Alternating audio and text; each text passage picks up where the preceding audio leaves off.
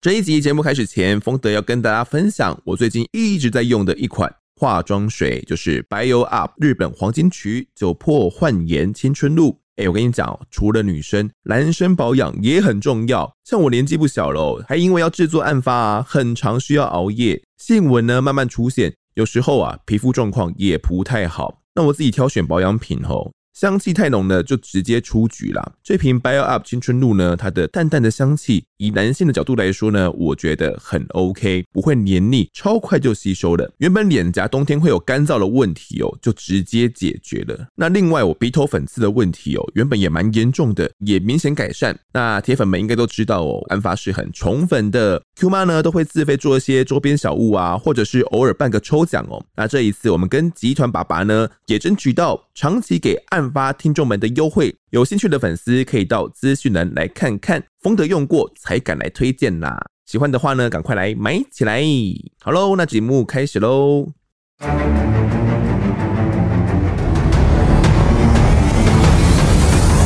哎、我在发现场，带您深入及社会新闻的第一犯罪实况。我是主持人陈丰德。有一句谚语叫做“法律之前的人平等”。那任何人呢，不论他的身份地位如何啊，在面对法律的时候，不会因为他的身份地位而获有差别待遇。而在台湾呢，宪法第七条也写明了，国民无分男女、宗教、种族、阶级、党派，在法律上一律平等。可以说呢，这是法律之前的人平等，它比较具体的规定啊。这个宪法第七条它上面所追求的平等啊，也并不是形式上的平等哦，而是实质的平等。不过呢，像是富家子啊，如果家里面比较有钱，有更多机会以及更多资源可以去获取，在接受审判的时候，法官在量刑上又会有怎样的考量呢？现在介绍这一集的来宾是淡水分局中山路派出所的巡佐陈明信，陈佐好。我叫陈明信，在淡水分局服务，然后从警大概二十九年了，然后从警生涯大部分的时段都是在淡水。大部分都在淡水服务嘛，其实我们这一集要聊的案子，呃，就是在淡水所发生的。那呃，这一集如果大家是用用听的，可能会听得出来。那如果你是看 YouTube 的话，也会看得出来，我们其实在现场并不是 大家所熟悉的这个录音室哦，我们其实是在呃派出所里面的所长的泡茶区啊，就是我们是边泡茶哦，边泡茶边聊案子。呃，我们这集会区分成上下半段来讲述，然后找不同的人来讲述。那上半段不用说，就是由呃陈佐来担纲了。那下半段是谁呢？就先让我来卖个关子哦，晚点再跟听众们公布。那我们等一下呢，是边泡茶边录音的话，大家可能会听到一些沏茶声啊，或者是可能外面会有一些报案的电话响起啊，都算是正常的声音。那请大家也不要觉得太奇怪。这样，这集我们要讲述的案件哦，其实就跟淡水的一个小开有关系啦。犯案过程的残忍哦，是让人难以想象的。那就请听众们听这一集的《我在案发现场》。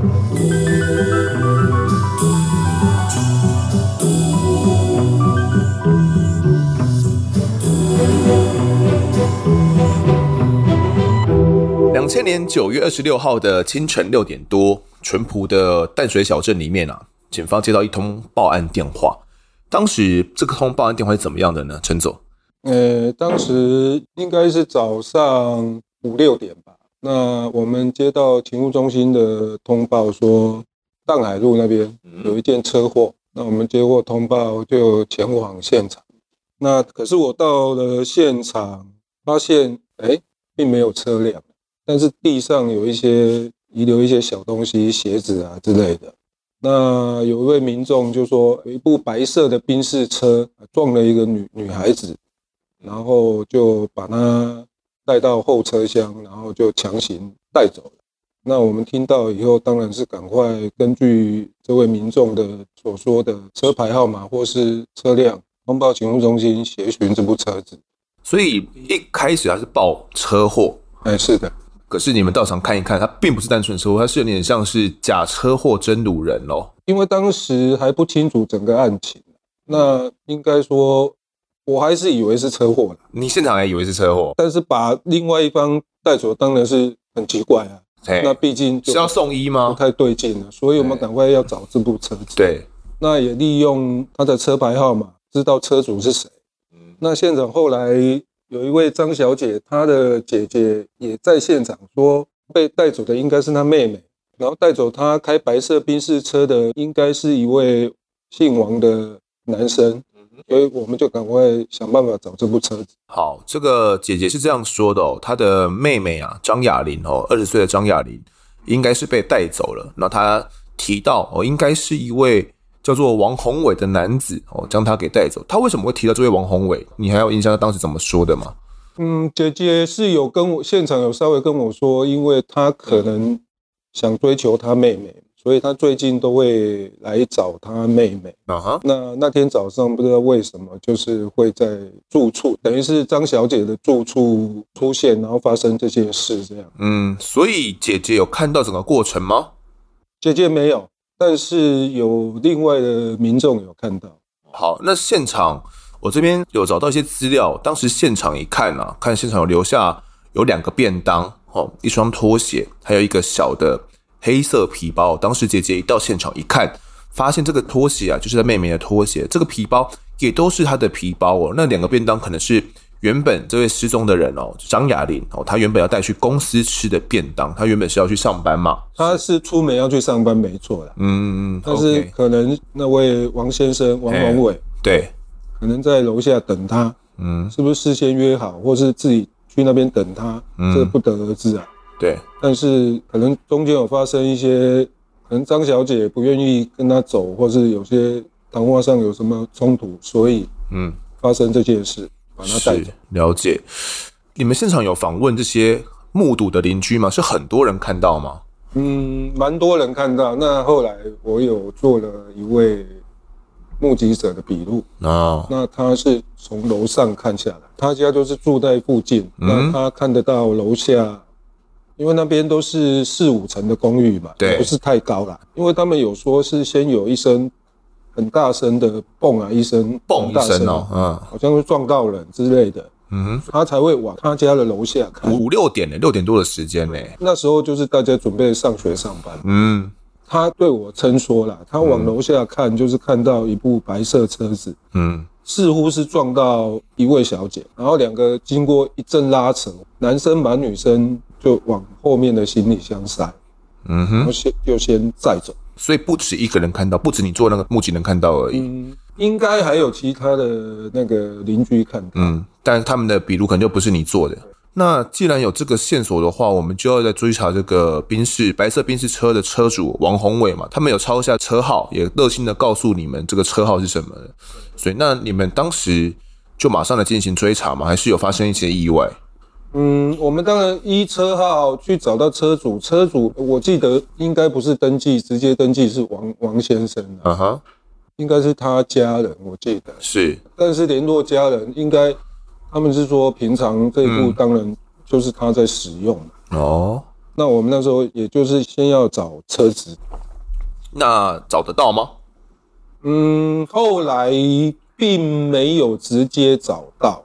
嗯，而是在大概经过三个小时，后来在我们淡水三公路有路过的民众，他发现看到草丛有好像女孩子被弃尸啊，是，所以他就另外又报案，那我们就另外的警察他们到现场，他们就发现，哎，这位会不会是被带走的那位？张小姐，所以你们当时等于是动用整个分局的力量，开始在追查张亚玲的下落了，是不是？是是。所以他们也知道，一马上就联想到可能是他了。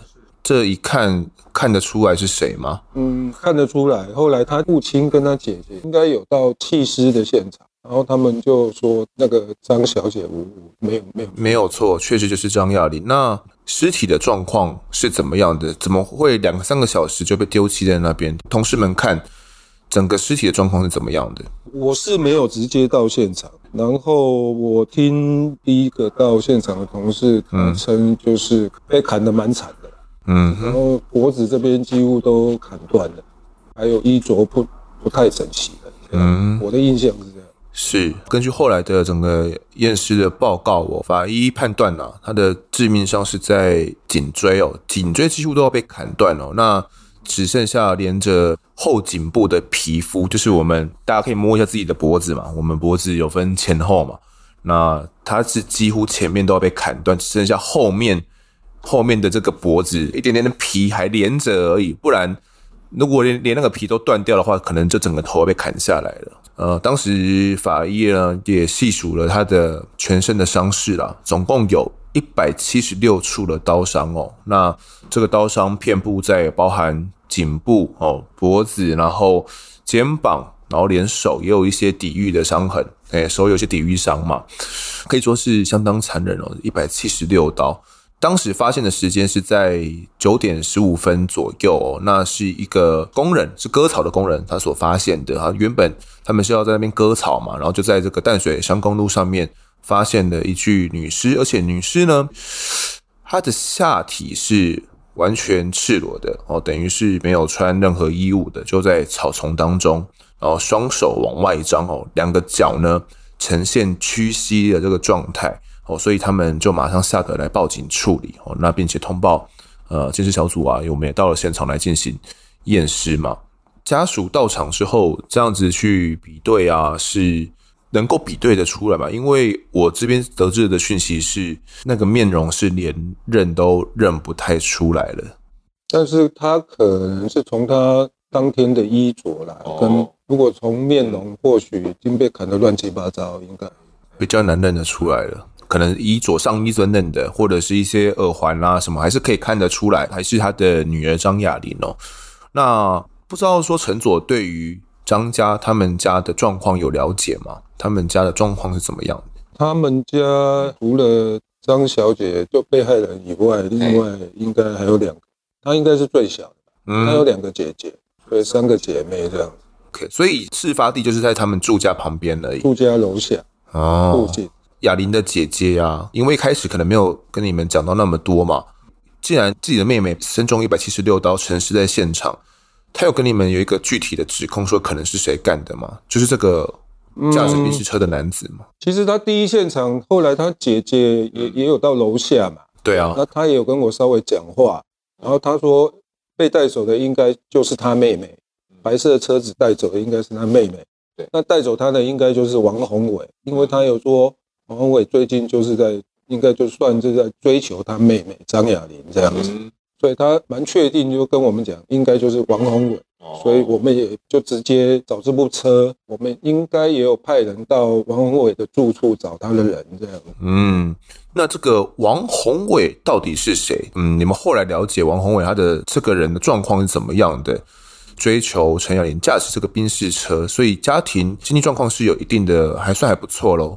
对，据我所知啊，他家算经济上还不错了，有点像我们讲的就小开嘛，等于是家里经济环境还算不错了，所以才有办法提供他一部宾士车来代步哦。哦，这边查到资料了，就是王宏伟他爸爸就是淡水这边的一个建商了。那其实从小他的家境就还蛮不错的哦。那他从高职毕业当完兵之后呢，就继续读这个工专的夜间部了。那爸爸。就想说啊，那二十五岁了，买了一台白色的宾士轿车哦，让他来代步。我看到照片了，啊，那个宾士轿车其实还蛮新颖的，对，以那个年代来讲，算是蛮新颖的一个。二十五岁的年轻人能开的车算很不错的。是啊，是啊，这个王宏伟人不见了，很高几率就是他犯案的。你们后来有去他家找人，那他有在家里面吗？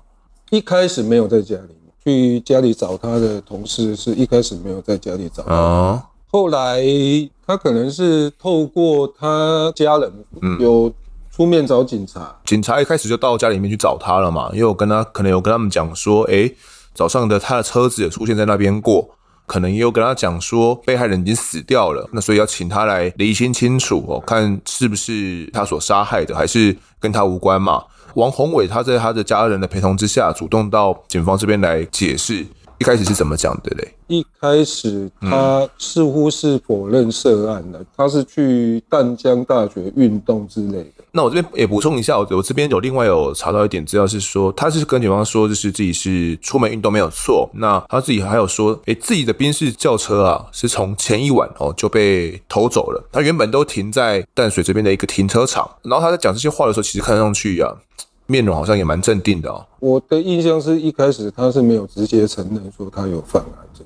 可是警方觉得他涉案很重大嘛？既然车子出现在那边，他说自己早上只是去运动而已，然后他也穿着运动的服饰哦，对，然后穿着一双 New Balance 的慢跑鞋。当时啊，我们警方到底怎么样去厘清他有没有涉案呢？他一开始没有直接承认，经过我们跟他沟通，然后也对他做了，好像应该是双手的那个血肌反应。那手上因为有血肌反应，主要的重点是这个，所以他才承认说是他是他所做的，因为他的手上确实就是有血啊，血肌的反应。嗯，后来一验也是死者哑铃的血嘛。是，其实当时啊。第一时间，鉴识小组就观察到他穿的那双 New Balance 的运动鞋、慢跑鞋啊，上面有一点血水的痕迹。哦，那个血血水不是那种直接的血啊，是有点像是血经过洗刷过后哦，那加上很多水之后的留下的一点点残留的痕迹哦。那那时候他们第一时间就有发现的，然后就觉得啊，既然他运动鞋上会有血水的话，很有可能经过刷洗了哦。所以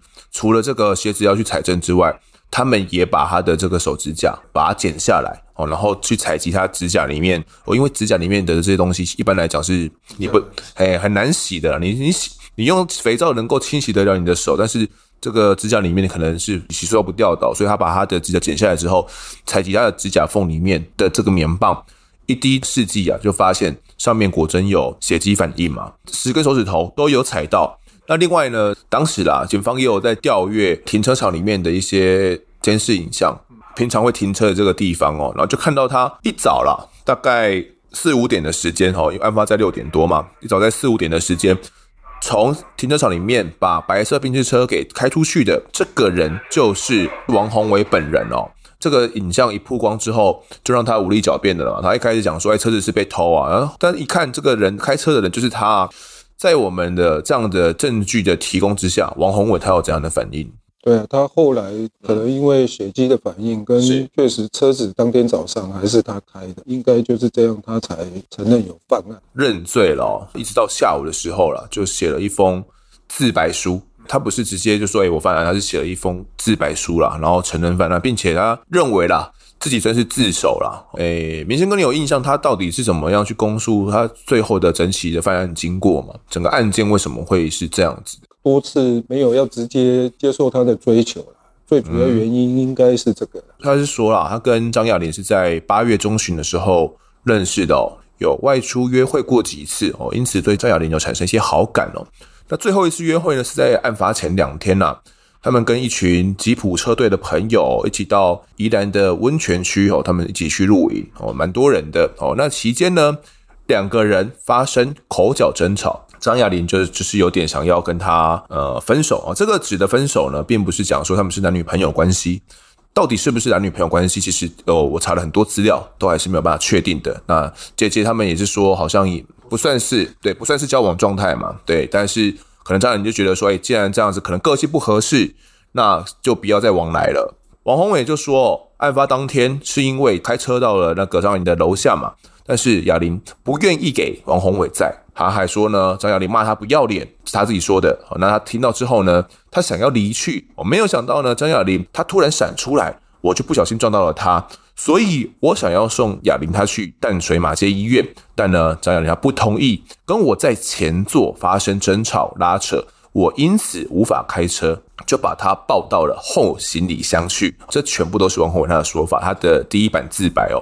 抱到行李箱之后呢，他就继续开车。王宏伟准备开到沙仑的海水浴场了。途中，他停下车子，张雅玲她放在后行李箱嘛，他担心他会不会是不是还有呼吸，会不会就这样子被闷死了？他打开后车厢的时候呢，张雅玲突然苏醒过来哦，并且拿起车厢里面原本露营要用的西瓜刀哦来抵抗。哦，那这个西瓜刀呢就划伤了王宏伟的手。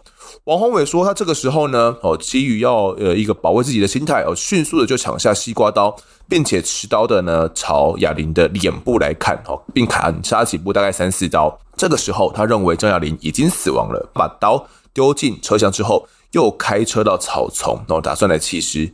王宏伟说，他一打开后车厢的时候，发现张雅玲仍然没有气绝哦，还拿刀打算反抗。于是抢下刀子之后，他把张雅玲给拖下车，朝他的脸部、颈部、肩膀、手的位置来砍杀，最后导致死亡。那为什么他的下半身是赤裸的呢？他是说，因为他把雅玲的裤子给脱掉，好想要布置成一个性侵现场之后，好，然后来逃逸。他还说啊，砍杀之后，他就把自己的手机给关机哦，并且把车子。丢在士林的文林北路，还梳洗身上的一些衣物啦。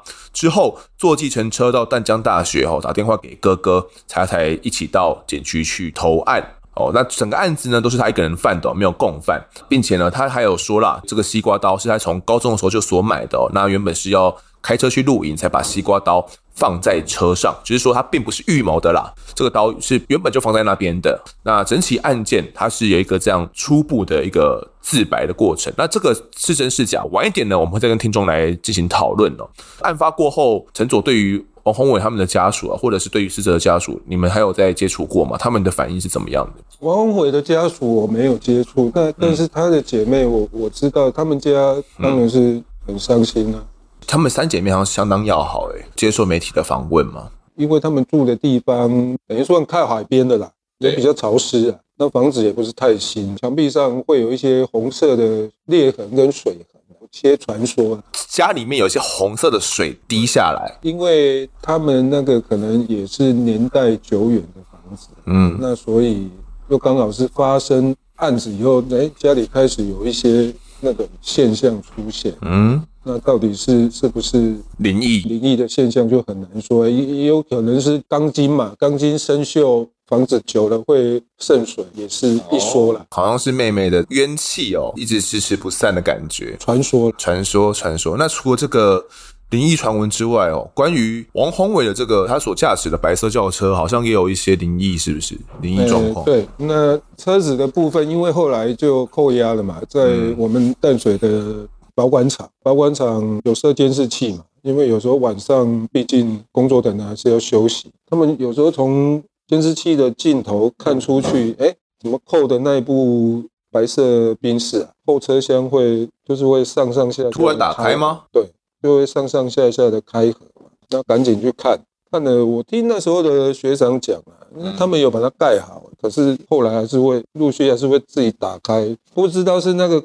扣的地方真的损坏了，还是又是一个灵异现象？就因为没办法确定哑铃它死亡的位置到底是在哪边，到底是不是在车厢内就死亡了，哦，还是后来才死亡？所以就在传闻说，有可能是因为哑铃的怨气的关系啦。不过也有人说啦，有可能是因为当时呃天气太热，好像热胀冷热胀冷缩的关系，然后加上车子。连老失修嘛，这种橡胶的关系哦，有可能热胀冷缩了，才让后车厢自己这样开开合合哦，也有这样的说法啦。那不管是后车厢的事件啊，又或者是张家哦，他们家里面的这个红色的水不断的从呃屋缝里面所滴流出来哦，就让这整起案件增加了一些诡异之处了哦。那这个凶手啊，王宏伟哦，总算被带到案哦，那他也写了一个自白书哦，并且呢，他有一套自己的说辞。那身为富家子的他呢，又会面临怎样的审判呢？那就请听我们下段的案发现场。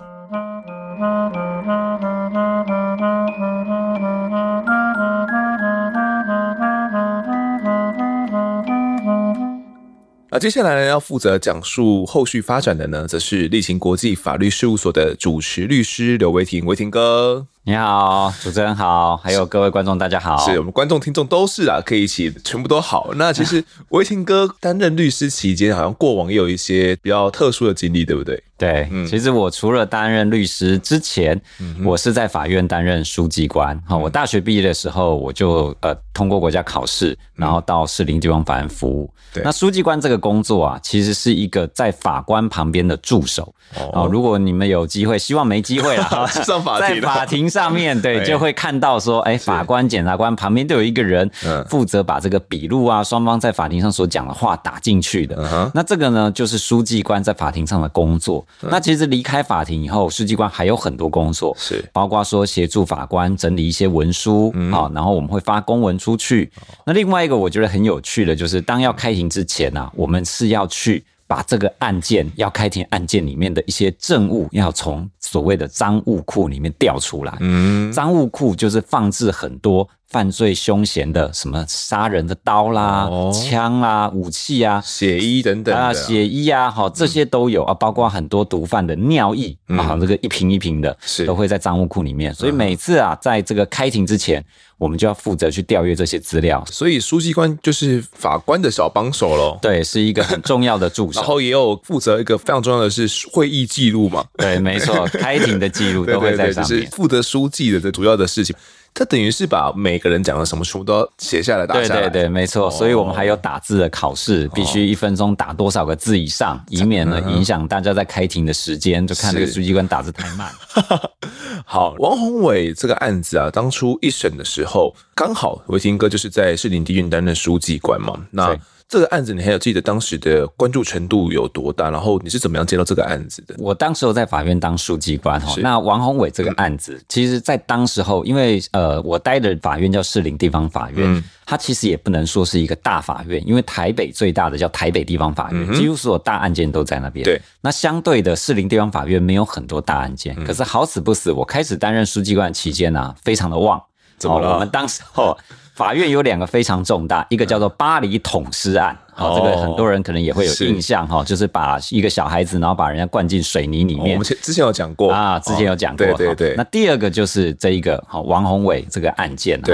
那这个砍了一百多刀哈，那当时候在士林地院也是一个非常瞩目的案件，几乎只要每次开庭，就有非常多的记者啊、民众啊，都会到这个法院前面来旁听以及看哦，到底这个法庭的审理过程是。那当然呃，实际上这个案件不是我主要承办，是我的同仁哦，因为我们都在书记官同一个办公室。是。那有时候同仁就会请假，那我们就要帮他开庭啊，所以就会碰到包括巴黎捅尸案，包括这个碰到这一个王宏伟的。杀人案，嗯哼，哦，那还有就是说，呃，我们在开庭之前啊，你知道这个被告他是被羁押当中，嗯，他会从看守所，然后坐着法警的车被解押到法院来，嗯哼，那解押到法院来，他要先在一个地方等候，叫做候审室，等候审理，这个叫候审室，是。那我们就会看到这个被告就坐在那个候审室里面，嗯、那由法警来看管他们，然后等一个小型的监牢。那有时候我们就会跟法警聊一下，说：“哎，这个人是谁呀、啊？”嗯哼，哦，那法警就会跟我们讲一下这个人的故事。好，例如说我们那时候看到王宏伟在候审室，那当然非常瞩目。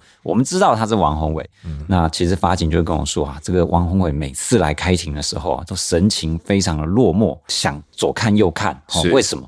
因为他哦，常常可能会做噩梦，而且觉得被这个他杀害的这个张小姐哈，会给他来就是托梦啊，或者是说来给他压力，所以他其实心神都非常紧张，也非常的这个不舒服。他的状况是怎么样？他是一直闭着眼睛吗？还是怎么样？对，他也是闭着眼睛，然后或者是他也不敢东张西望，就是一副就是会觉得说，好像随时有什么东西会对他怎么样这种感觉。嗯，可是他并不是觉得他做错了。而他只是说：“哎，我担心再被害，或者是再被更不利。”嗯，哦，所以那种感受上会觉得说，你其实就是一直在回避，你就是一直很自私的在保护你自己。对，哦，那种感受是这样子，而没有任何一丝说。哎，我真的觉得我过往做这件事，我应该要忏悔。我真的很对不起你，完全没有这个状况。嗯，哦，那在这个书记官啊，或者是跟法警的闲聊间，会知道说，哎，这些瞩目的案件可能发生了什么状况。那当然，开庭的时候，我也有几次来协助哈这个开庭的过程。对，那也有经历到说，哎，包括这个王宏伟他在法庭上面的陈述，他的律师帮他，包括主张说，哎呀，我精神有问题啦。是。辩护啦，包括我当时候杀他是什么啊、呃，正当防卫啊等等的这些抗辩，嗯、然后法官的心里的想法会觉得说，哎，这个他杀人是不是一个很罪大不赦啊？哈、嗯，非常的需要有，例如说判处死刑或无期徒刑等等。有时候在我们书记官跟法官之间沟通，我们大概也会了解说，法官他的想法大概是什么样子。了解。这个开庭过程中啊，我们刚刚前面讲到了大概的审理的过程，因为其实一个案件的审理哦，并不是说开一次庭就能够马上解决。通常一个判决从前面的准备程序嘛，就要开始开庭了，然后到正式的审理，然后可能要开好几次庭，然后要可能要交叉诘问。可能要开好几十次庭，会吗？会，他的这个像这种瞩目案件哈，嗯、第一个就是他开庭的次数会很多，嗯，因为你要判一个人生或死，其实是一个相当严肃的事情，是所以法官不太可能很草率的说，哎呀，我觉得人就你杀的，判你死刑吧，不可能，嗯、所以他会经过很多严格的调查。嗯、那当然，这个被告一开始是不认罪的，对那他既然不承认犯罪。那法院必须要定他罪的话，就要有相当的证据，否则有可能误判了一个刑啊！哈，是，所以在这种状况下，调查就会更仔细，花的次数跟时间也会更多。嗯，那因为这又是一个社会瞩目案件，是，所以法官也都会希望说，哎，我是不是速审速决？赶快的，好、哦、像王宏伟又在他羁押，法庭规定羁押第一次三个月，第二次三个月，嗯、第三次两个月，类似这样，必须在这个时间内就赶快把这个案件审理完毕，嗯、赶快送到哦，例如说判刑到下一审，哈、哦，或者是决定怎么样。所以法官他其实压力非常大，他会希望赶快的把这个案件审结，所以我们会变成这样子，开庭的次数很多，而且非常密集，然后赶快开完。哦，大概会是这种状况。他们也会有这种关于群众的压力，或者是关于这种媒体关注的压力，是吗？会啊，肯定有的哈。特别是法官，只要今天开完庭，可能下午新闻就出来了，就会说啊，今天案件审理的怎么样？谁又讲了什么话？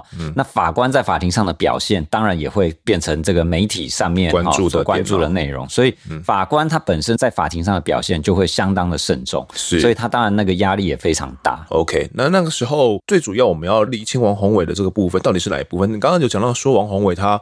不愿意承认犯行嘛？他一开始其实我们刚刚前面也有跟听众们提到哦，他到现场是不太承认的。那在警方提示这些证据之下啦，有点像不得已的状况下，他才写了一个自白书，揭露了他整个的犯行。不过他的这个犯行，他揭露的也有点奇怪，有有一些疑点。当时看到这个相关的照片吗？我有看到相关的照片，其实真的非常残忍哦。嗯、我们其实想想看哦，西瓜刀它并不是一个很大或是很可以。把一个人砍成什么样子的状况？对，可是他可以砍到头，几乎就是整个颈部是断掉的。嗯，哦，那其实生一层皮连着，生一层皮连着，就是他砍的这个次数非常多，而且是非常紧接的，嗯、然后也非常用力的，才有可能用一把小小的刀造成这么严重的后果。讲白一点，叫做杀红了眼。他那个状态下应该就是疯狂了。嗯、哦，所以我们看到那个照片就是血肉模糊，然后女孩子脸部啊，整个颈部啊。完全是没有办法判断这个女孩子的五官了，哦，uh huh. 然后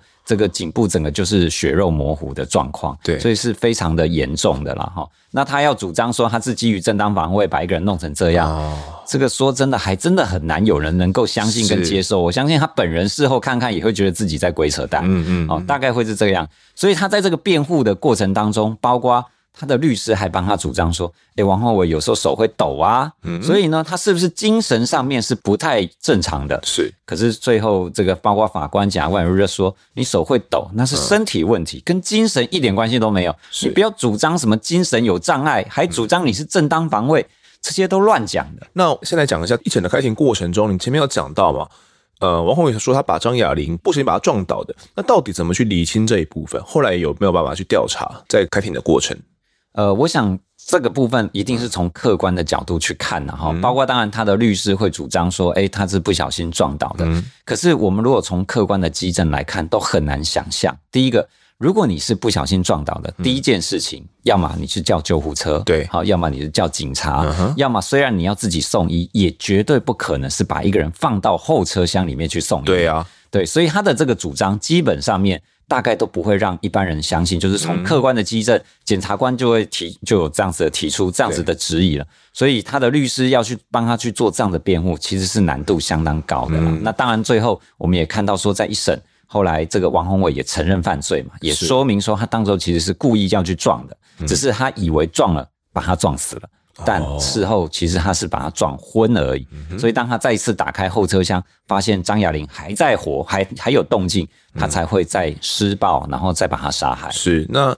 其实还有加上这个现场有目击的邻居嘛？嗯、对，那目击的邻居很多都有看到，当时王宏伟是想要叫张雅玲上车的，哦、嗯，那可是呢，张雅玲迟迟不上车。那他把他撞倒之后啊，并没有像王宏伟所说的，还有想要去打开其他车门啊，然后可能张雅玲有点抗拒啦，然后才放到后车厢去后，其实是没有这样过程的。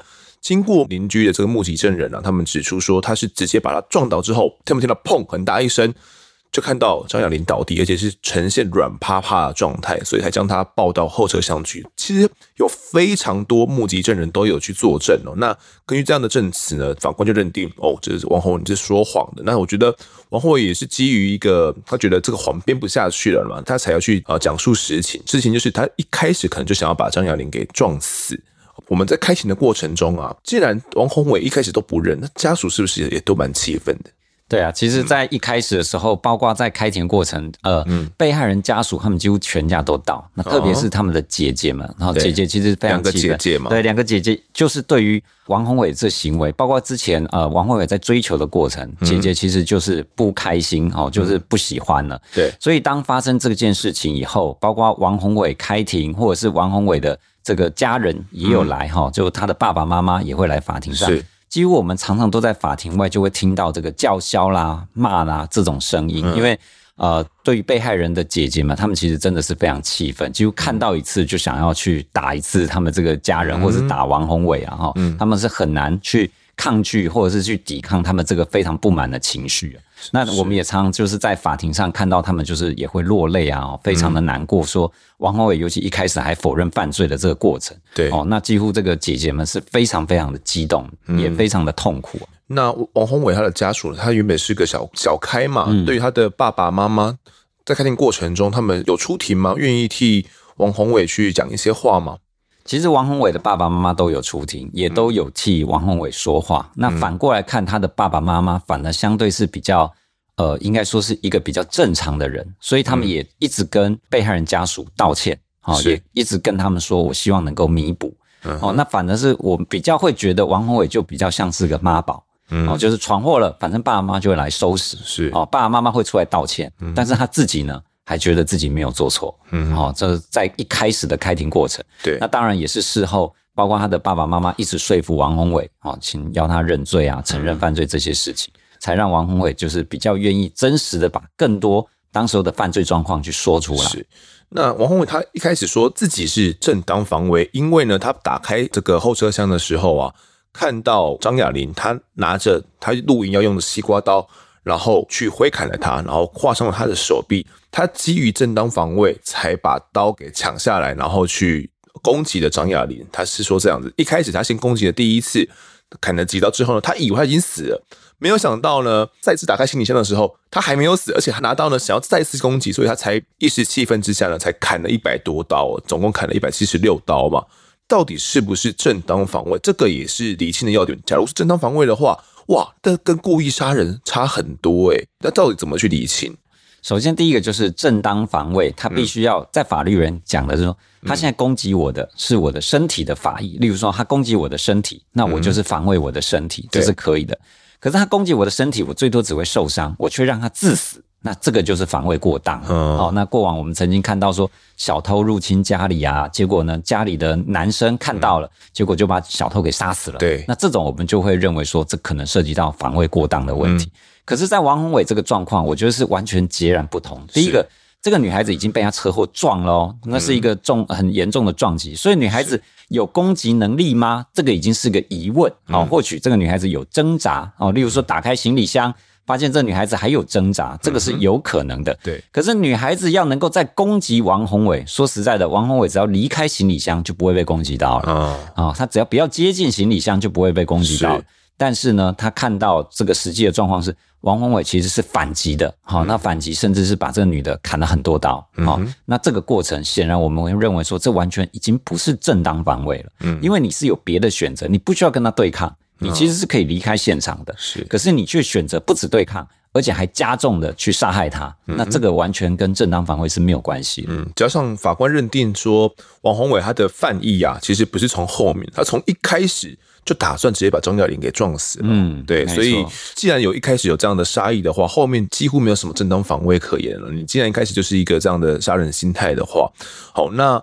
开庭时，王宏伟说自己的这种精神状况有问题，想要去借此躲避一些刑责啦。这个又要去怎么去理性？该不会要替他精神鉴定吧？对，过往其实有很多这样子的主张哦，特别很多杀人的案件，他都会主张说他的精神是异常的。嗯，那在我们士林地方法院，我们多半哈，我们讲一些比较务实一点的，对，法官会送两个地方去送鉴定，有可能的鉴定单位，一个叫做阳明医院，就在士林地方法院旁边附近而已，附近而已。另外一个就是台大医院。嗯，像这样子一个，他本身没有任何精神的病史。嗯，好，我讲精神病史，有的是从小他本身就是生理上面有精神疾病，比如说遗传性的精神疾病，可能从小就有精障的手册啊这一种。比较有可能让法官会觉得这可能有精神疾病的可能，在杀人的当下是否有精神异常？可是如果你完全没有任何精神病史，或者偶发性的精神病史，例如说我是后来长大以后最近有忧郁症，你要主张说因此你是有精神异常而去做这个杀人行为，百分之九十九。都是不会成立的，好，因为这个跟我们法律上面所认知的，因为你的精神耗弱、精神丧失而做的行为不法，其实是落差非常大的。好，所以像王宏伟这样主张说，哎，我是手会抖，手会抖，你顶多怎么帕金森氏症啊，顶多是一些生理上面的这些身体的问题，跟精神异常其实是完全截然不同。所以这个抗辩对法官来讲，真的就会觉得说，你不讲还好，讲了我们还觉得你更可恶哦。所以最后面一审的判定是觉得王宏伟他虽然相当的可恶，而且一开始没有去承认犯行，不过因为有达成和解嘛，所以后来还是将他判处了无期徒刑哦，然后遗留这个改过迁善的机会了。判决书上是这样子写哦。所以在一审的时候，那时候的法官判决，说实在的也让我们有点惊讶了哈，就是说。我们事后的了解，就是那时候我们大家都在猜测，包括当时候的记者朋友们，包括当时候的民众们，也都说这个罪大恶极，砍了女友一百多刀，然后这么残忍，好像不判死，对不起这个对，这这应该是这种呃，在当时候的民风哈，一定是会觉得这种状况一定是要判死刑的，因为从来没有很少见这样子的杀人手法。是，结果没想到法官的判决是判处无期徒刑。好，那当然法官在判决中他写的是说。当时候其实呃，王宏伟的家人是有跟被害人达成和解，也愿意赔偿八百五十万。嗯，好，那王宏伟当然也有认罪。好，后来王宏伟是有认罪，所以法官认为他是其情可悯啦，哈，就是还有教化的可能，所以呢没有判处到死刑，给他无期徒刑。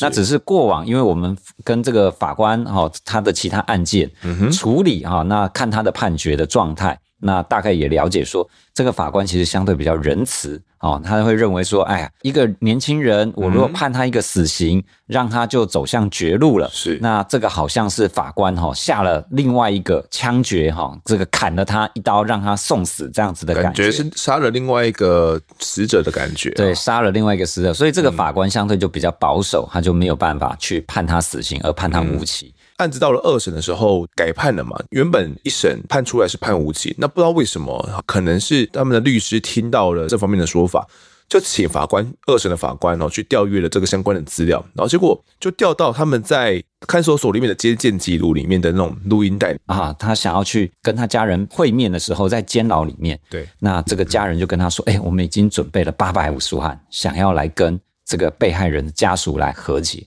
结果王宏伟说。不要现在就给钱哦，以免等一下我们给了钱，嗯、结果呢，他还是不原谅我们。是哦，一定要得到被害人确实要原谅我们才给钱哦。嗯哼，哇，那这个其实对法官来讲，当然这是到二审法官才从知道的知道的事情。好、嗯，可是事后就是对法官来讲，确实会觉得。王慧，你这个人心思里面完全没有任何一点忏悔，或觉得自己做错了，反而还在这些攻心计，还在这边在想怎么样你可以脱罪，怎么样你可以被判轻，是完全就是泯灭人性。你没有对于这个你杀害的张小姐这么残忍，然后有任何一丝的悔意，就跟他妈妈说不要付钱，等判决结果再说，以免到时呢没有了钱又没了儿子。哦，他完整的这段话是这样子的。那。法官就觉得哇，就是在为他个人利益在盘算嘛，他始终都没有真心忏悔嘛。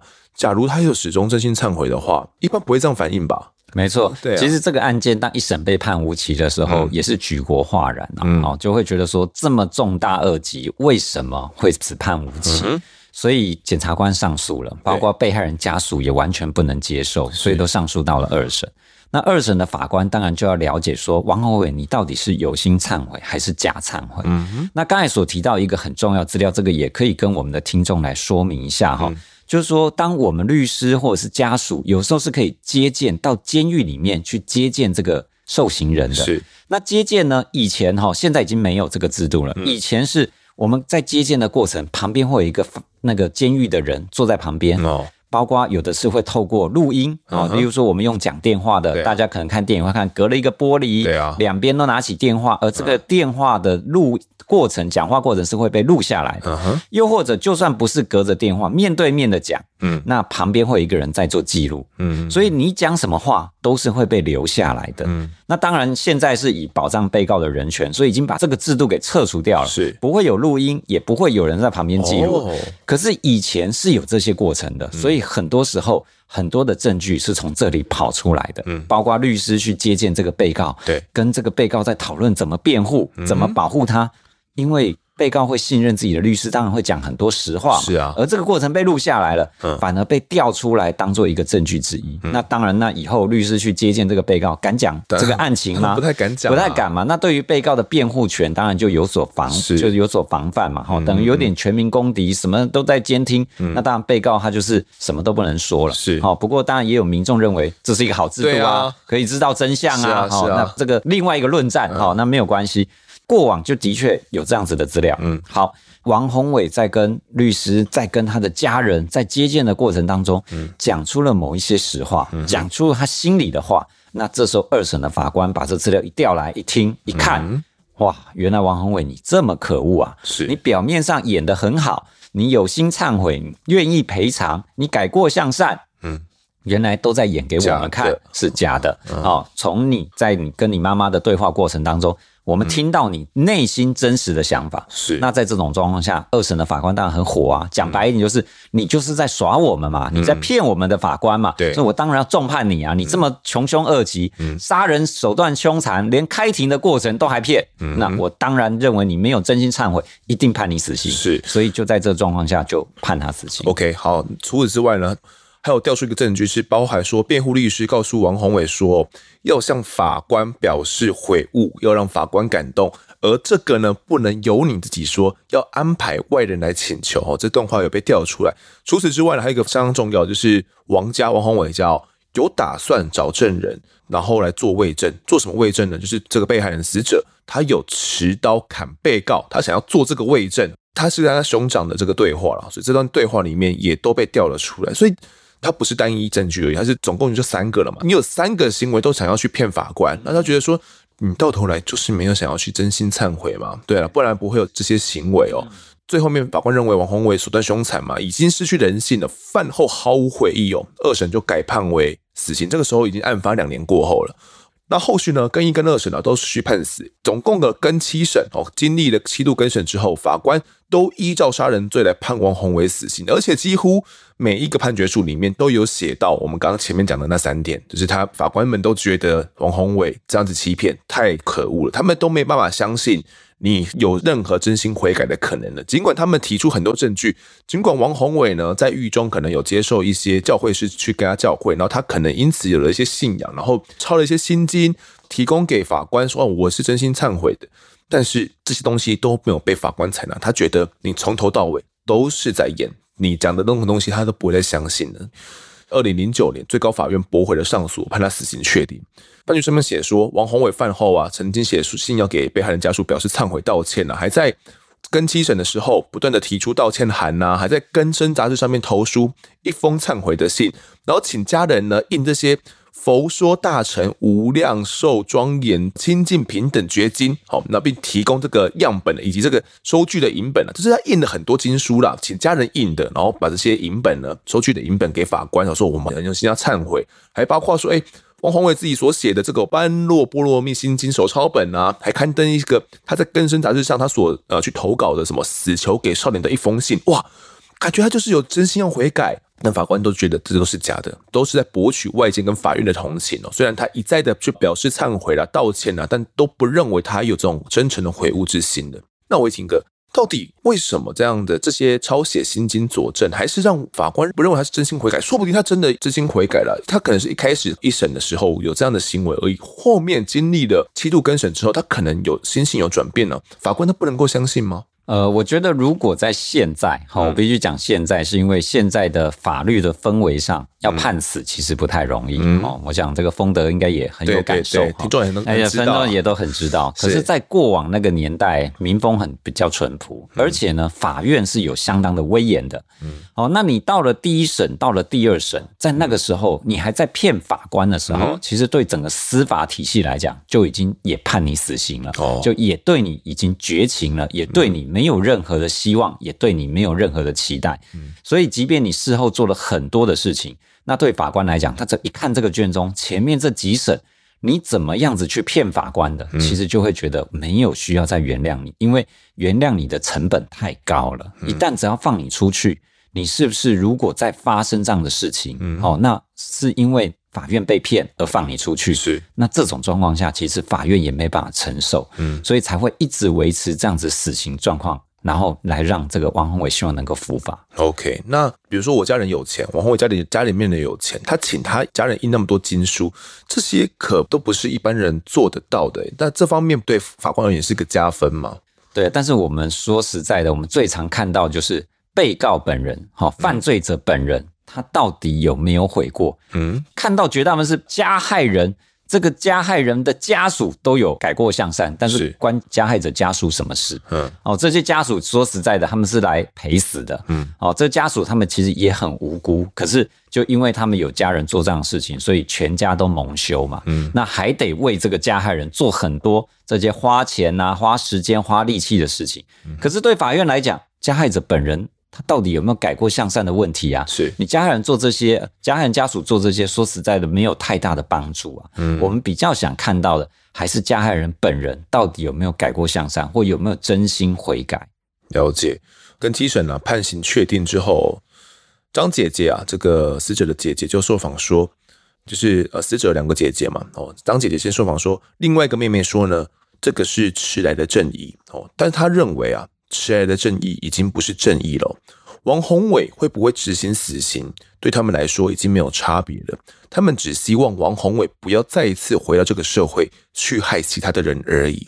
没有想到，就在这个大家认为判决已经确定之后。几年过后，竟然又有了波澜，这部分是怎么样？吴天哥，对，这个部分主要原因是因为我们看到这个最高检察署的检察总长，居然提起了非常上诉，是、嗯，也就是说，他认为说王宏伟可能有改过向善的可能，嗯、因此是不是可以让他免死？哈、嗯，所以提起了这样的非常上诉。是，那我们当然也必须说，这是一个社会氛围的改变。哈、嗯，过往其实对于这种啊杀人者死。其实，在台湾社会是很能接受的，对。但是慢慢的，这个杀人者死这样子的观念慢慢被改变了。所以，包括虽然判死刑，没有去执行死刑，法务部长不签死刑的执行令，对。那又或者是像现在遇到这种案件，很多的冤狱啊，哈，很多的这个私改啊，哈，那希望能够救赎一些被误判的冤狱的这些杀人犯，嗯，哦，那包括王宏伟，他是不是有改过向善？虽然他穷凶恶极，是不是应该再给他一次机会？所以就由这个最高检察署的检察长提起了一个这样子的非常上诉，希望能再给一次给王宏伟这样的机会。是，他是二零一七年的十七，等于是案发十七年后才提起的。是啊，那当时提起过后，后来判决是怎么样的？最后还是被驳回了。嗯，好，我想主要原因是因为现在的社会氛围上仍然是没有办法接受王宏伟回到这个社会，而且这个案件说实在的也已经确定非常多年了。好，那如果开此先例。那我相信非常多的死刑犯，通通都要提出这样子的非常上诉，是，而且好像随时都在检视，哎，今天他到底有没有悔改啊？明天他有没有悔改啊？对，那对于整个司法的确定性，其实就会变得一个非常大的动荡。嗯，好，那包括说未来我们是不是就算我杀了人，我只要把案件拖久一点，我有机会有一天还是可以透过非常上诉让我免死？那我觉得这种想法在我们社会上面目前还没有办法被接受。是，那除此之外，最高法院的判决书里面还有写到说，哈，最高检察署他们所提出的原因，是因为觉得当时没有针对王宏伟的这种教化可能性，哦，没有再进行更深入的了解，觉得当时的法院没有深入调查嘛。他觉得说，王宏伟已经有提出一些实质的一些证据了，然后去证明自己可能是有悔过之心的哦，可是法院没有去采纳，都忽略了，没有调查完备。也认为王宏伟是没有真心悔改的啦。最高法院再次审理之后，他们觉得说，王宏伟就是没有真心悔悟啊，而且他们是有检视这些所有证据，并不是没有检视哦，是他们检视了所有之后，他们觉得王宏伟还是是没有悔悟的。那这没有违反什么经验跟伦理法则啦。除此之外哦，还有这种两公约的问题，之前在节目里面哦，跟听众们提到过，两公约那时候其实陆陆续续影响到蛮多后续的死刑判刑的了。可是哦，这个案子是在二零零九年五月十四号确定的。两公约呢是在二零零九年的十二月十号由总统发布实施的，所以那个时候在当时的判决确定的时候呢是不适用两公约的哦，所以因此呢来驳回这个非常上诉。最后啦，王宏伟因为跟张亚玲的父亲的达成和解嘛，那有赔偿八百六十万元哦。那其实一直到录音前三个月哦，也就是这个二零二一年的八月哦，王宏伟他都没有放弃，他一直不断的去提出这种审。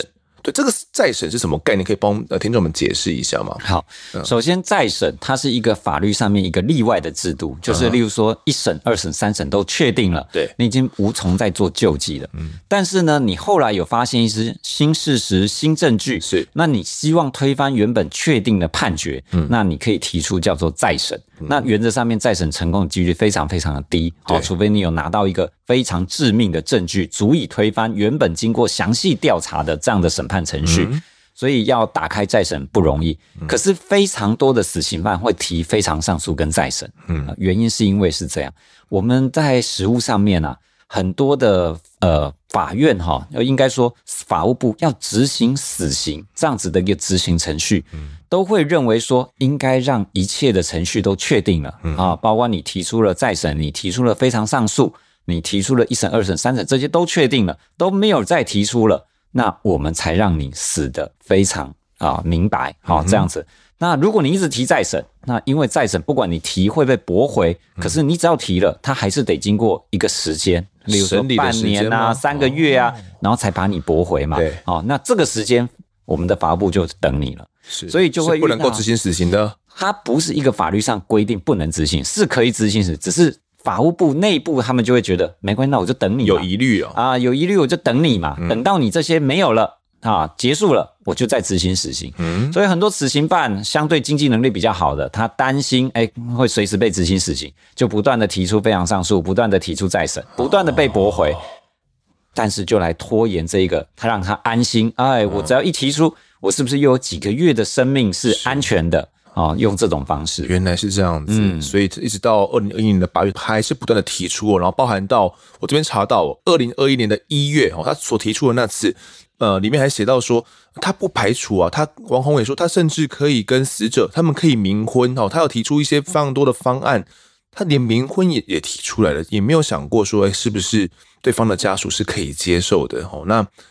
不断的被驳回，还是不断的提出，或许就是想说可以借此来拖延时间呢？其实听一听也蛮可能，就是法律制度嘛，对，就是现行的法律制度让他可以这样子做。那其实呢，判决确定到这一集录音二零二一年的时候，已经十二年过去了。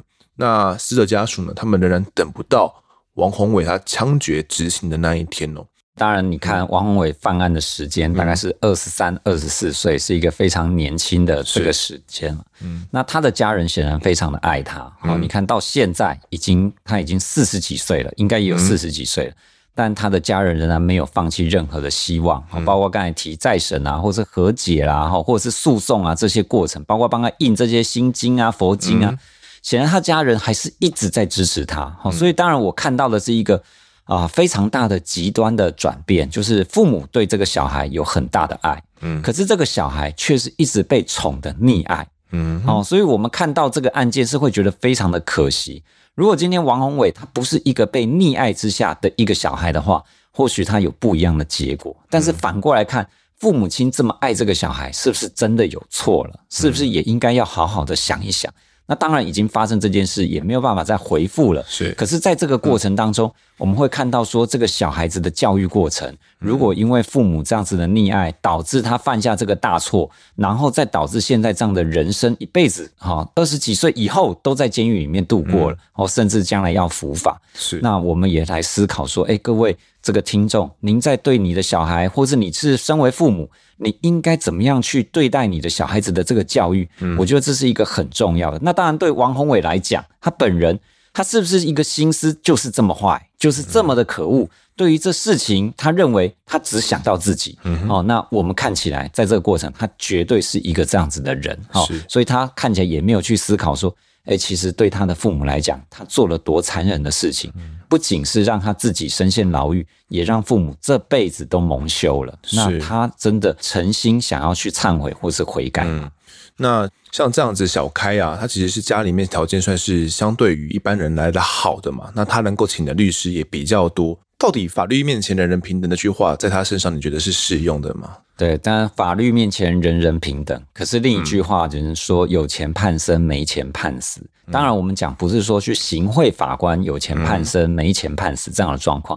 可是的确，你在司法的这个过程当中，你拥有比较好的经济能力，你可以拿到比较好的司法资源，包括请比较好的律师，或是有比较多的这些后续的幕僚工作。我们讲说，光印这些薪金也要花一大堆钱呐，啊，啊，看起来好像对有钱人来讲，似乎他在这个司法的领域上也比较容易获得善待。只是说，我们也看到，即便他是家里的小开，即便他家里的经济能力好。还是会被判死刑啊！哦，不会因为这样子他有钱就免死啊，请了再好的律师，一样还是会被判死刑啊。所以终归一句，当然经济能力好，但帮助的是有限的。嗯如果你要做这些坏事，你就要知道，一定有一天会面对司法的审判。是，那这集的我在案发现场呢，就谈到这边。那也谢谢维廷哥呢带来这种法庭中的第一视角，感谢你，谢谢。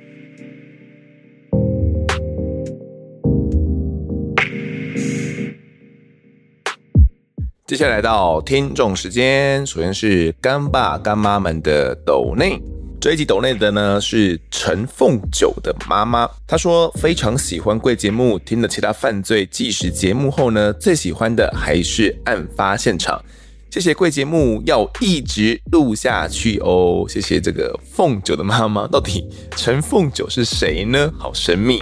该不会有也是我们的听众吧？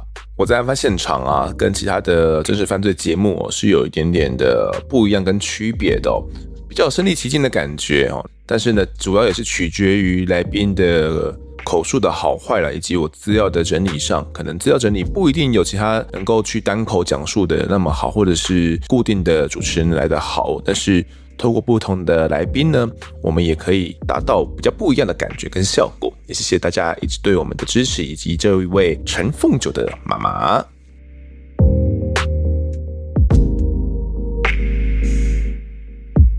接下来讲一下大家在 Apple Podcast 上面的留言。第一位是 W Y E U I E N A V G，他说。精彩的节目，之前无意间点到，结果听一听就停不下来。透过案件的回顾跟不同角度的切入，把这些事件呢说得非常精彩，推荐，谢谢你哦。下一位听众是超爱听犯罪故事的大蹦，他说呢，听着听着就睡着了的大蹦，从第一集就开始追，老粉举手。他说一开始呢是看到空难主题很有兴趣。用看得很难过，当时看到呢就转台哦。后来因为节目请的来宾呢都很有趣，不同于其他的节目有听过的案件呢，都可以从另外一个角度再次切入，结果就欲罢不能。但丰德的声音真的太好听，常常听到前面结束就睡着了，来宾还没听到声音，起床再重听一遍，哈哈哈。在等新案件的期间呢，都会重听之前的。后面的节目真的进步很多，谢谢 Q 妈跟风德，你们真的很棒，最后给我一个爱心。我没想到是从第一集就开始追的老粉呢。我们第一集啊讲述的华航空难哦，真的是一个相当悲伤的一个案件哦。从那一集开始入坑的老粉们呢，可能不一定能够听完第一集的案子啊，因为第一集。说实在的，真的是比较血腥一点点。或许不是我们可能常讲的这种杀人分尸案哦。不过那样的空难现场，你光听川哥那样讲，你就知道那有多可怕。留言的大蹦呢，他说常常听到前面就睡着了，来宾声音都还没有听到，但是。你这样讲的话，是我刚在前面刚刚在铺陈，还没有介绍来宾就可以直接睡着，诶，那也是很厉害。我的声音是有什么催眠作用吗？那他还有说到我们后面节目进步非常多，我自己有感觉啦。那相信呢，也不只是我自己的自我陶醉，也有蛮多听众这样子跟我讲的。那谢谢大家对我们的支持，我们会持续努力进步。下一位听众留言的是沈滴滴，又是我们的沈滴滴。他说：“我是滴滴，刚好听完运钞车抢案，好像没多久就看到新闻抢案，当下觉得也太刚好了吧？是案发会预知案件，还是抢匪也有在听案发？哈哈，真的很巧。如果抢案太完美，要叫警方调查一下听众的，哈哈，很认真的听众有好好做功课，希望警方快点抓到这个听众。我老实说，我刚刚又查了一下。”桃园运钞车的抢案，我发现案发已经呃要一个月过去了，然后这个案件都没有最新的进展。我在想，应该是还没有破案了，因为有破案的话，警方一定会发布新闻，一定会有新闻稿，那记者应该也会写。所以没有发的话，就代表这个案子目前都还在侦办当中哦，看来是陷入了一些瓶颈。嗯，该不会真的是我们听众吧？但是。我在想啊，有可能是因为桃园的监视器的密度不是像双北那么高，所以可能有制造了一些监视器的断点，那导致警方追查呢是有一些困难的。之后有最新的下落的话，我我会紧盯这个后续发展。如果有最新下落呢，会跟听众们报告哦。希望不会是我们案发听众吧？应该不会吧？那个时间点太巧了吧？希望不要啦。那十九次的话，好像是变成罪人了。好，下一个听众是地方新手爸妈。他留言爱怕又爱听，第一次留言，希望能被念到。感谢丰德以及团队用心准备节目，每次节目开头呢，跟开始讲述案情的背景音乐都让人觉得恐怖，还会特别把声音转小。原本以为台湾治安很好，越听完越觉得坏人实在太多了，且总是不断轻判。许多案件呢，也令身为一名父亲的我担心。真的希望台湾能够越来越好。好，谢谢这个地方新手爸妈。那他讲到 希望留言能够被念到，基本上我可以的话呢，基本上都会去念到每一位听众的留言了。目前留言都还没有到爆表，但有时候会爆表的状况，我可能就会单集一次的念比较多留言。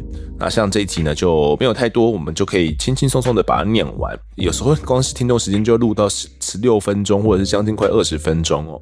大家可能前几集有发现。呃，如果有在听听众时间的话，有些听众应该是没有听听众时间哦，把案件听完之后就把它关掉了。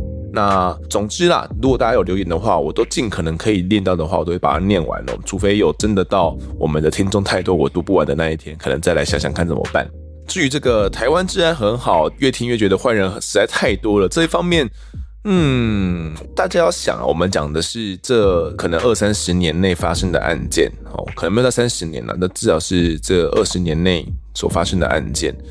所以你要想，可能平均一年可能也就发生个一件哦，或者是两件而已，并不是太过密集的过程哦。它是分散在每个年份，可能一年会有发生几个比较重大的案件了，但这些案件就是比较重大，而且是手段比较凶残。其实有很多呃杀人、抢劫，或者是相对案情单纯的案件呢，可能我们比较不会讲述了，因为比较单纯哦。那听众们听起来也没什么感觉，但其实那些案件也发生在我们身旁了。不过应该不至于到觉得台湾的坏人很多，我觉得相对来讲，我自己感觉到，像我生活在泸州，那泸州家酒也蛮多的嘛，但我也不会觉得坏人很实在是太多太多了。我觉得相对而言还是算是治安平稳的啦。我个人观感呢，分享给各位听众，可能每个人的观感不太一样。那可能身为地方的新手爸妈呢，会听得比较担心一点点哦。这种担心适量的哦，我们可以知道说，可能怎么样去给予孩子们怎样的观念，该怎么样去保护孩子哦。然后可能我们要怎么样去教导孩子啦，可以不要去犯下这些以前的人所所犯下的错，避免这些状况。但不用过度担心，觉得说治安真的实在是很不好，然后很害怕，随时都很警惕。我觉得这样就有点矫枉过正了。好，最后一位听众。他的名字是 Silicon 犀利控，标题是写超精彩的节目，很喜欢风德的声音，节目制作超用心，一直陪伴我度过上下班的时间。主持人跟来宾配合得很好，每集的故事都不冷场，给你五星评分，赞！好，谢谢这位犀利控啊，很开心我们的节目我可以陪大家度过上下班的时光。那主持人跟来宾的配合得很好呢，我觉得。其实我要配合的很好，这件事情是不太容易的哦。那因为很多都是初次见面，都是现场到了的，我才第一次见到人。那主要都是要透过访刚的预先的编排跟撰写，然后可能跟对方沟通，跟现场的临时反应啊，或者是透过事后剪接，让大家听起来是好。其实有时候在录制的时候，现场是我觉得哇，怎么讲到那边去了啊？怎么那边没有讲？都是属于这种的状况了。那总之呢，最后编排出来的结果，大家是喜欢的就好。也谢谢各位听众支持。那自己的听众时间呢，我们就读到这边。各位喜欢我们节目的话呢，欢迎到脸书以及 Instagram 搜寻我在案发现场有脸书社团、粉丝团以及 IG 三个平台，通通追踪起来，就可以掌握更多案件消息，也可以跟丰德我聊聊，给我们建议。然后我发现呢，哎呦，很多人好像不知道我们的。脸书社团它虽然是私密社团了，不过它其实并没有限制，就是你只要申请加入呢，然后回答一个问题就可以直接进来了。所以欢迎大家呢赶快加入我们的脸书社团，一起来跟我们聊聊天。那各收听平台上按下订阅跟五星评分，就是对我们最好的支持。如果在 Apple Podcast 上面留言，我都尽量在节目中给出回复。也跪求听众们推坑给身旁的好朋友，一起来听听看我们聊案子，案发现场。我们下次再见。